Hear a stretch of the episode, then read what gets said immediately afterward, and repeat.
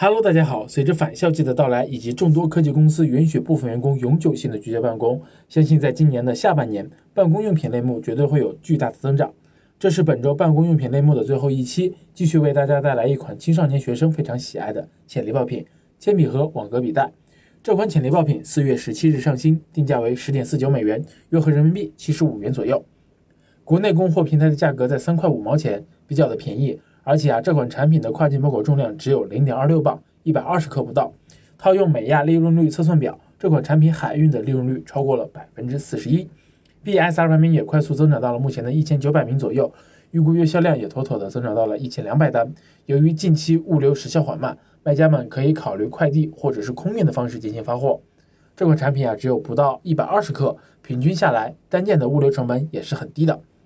我们通过跨境选品工具欧路找出了爆品所在的末节类目的淡旺季趋势，发现这类产品前半年受到疫情的影响，销售数据啊很不理想，跌宕起伏。但是从往年的数据来看，下半年的平均销售数据会有较大幅度的增长。